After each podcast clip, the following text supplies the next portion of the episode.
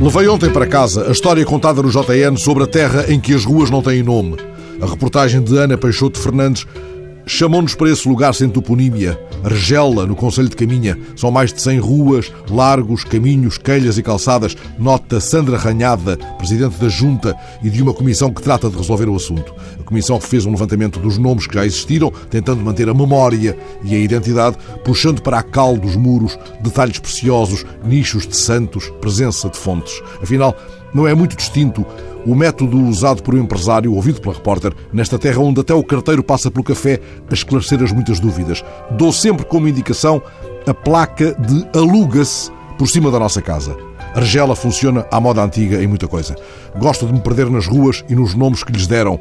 A Rua do Pensamento, em Vila de Frades, a dois passos da casa onde nasceu o Fialho, nunca deixará de me prender pelo nome e sempre que lá passe, hei de meter conversa com quem esteja à janela, puxando o invisível fio de uma história.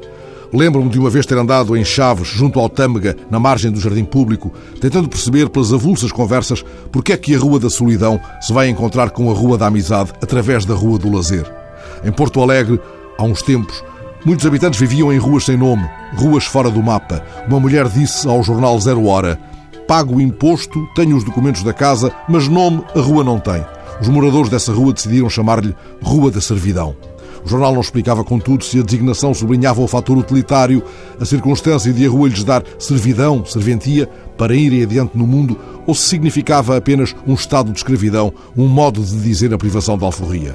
Já o Recife, pelas minhas notas, estará entre as cidades em que a toponímia desafiou todos os cânones. Há uma travessa do sopapo, uma rua do banho, uma rua do bom gosto, uma do cotovelo, uma rua delícia, uma rua da compreensão, uma da democracia e outra da carícia, uma rua da coragem e uma da sinceridade, e uma rua Beethoven, uma rua do afeto, uma rua só nós dois.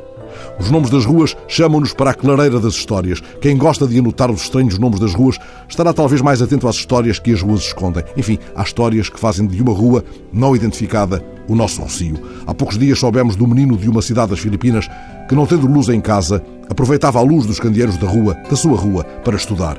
A fotografia dele estudando correu o mundo. A rua dele passou a ser a rua do rapaz que estuda na rua, à luz dos candeeiros. Cruzou por mim, veio ter comigo numa rua da Baixa, aquele homem mal vestido. É o poema em que Álvaro de Campos se afirma vadio e pedinte e desabafa, coitado do Álvaro de Campos. E o Cesarini, em todas as ruas te encontro, em todas as ruas te perco. Sempre que passo na Rua do Mundo, onde há muitos anos esperei tantas vezes que o dia rompesse, lembro-me de um poema de Luísa Neto Jorge, em que casa dessa rua terá ela registado os tantos sons da noite, os lenços na corda abanando os prédios, as sirenes e buzinas, o pingo que cai de um vaso salpicando o fato do bancário. Quero uma rua de Roma, pedia num poema de Os Ramos, os Remos, David Morão Ferreira. Que importa saber-lhe o nome se a trago dentro dos olhos. Assim eu quero uma rua de Argela que fique perto do Largo do Viso e quero o labirinto a que ela me conduza enquanto escreve a história que lhe dará nome.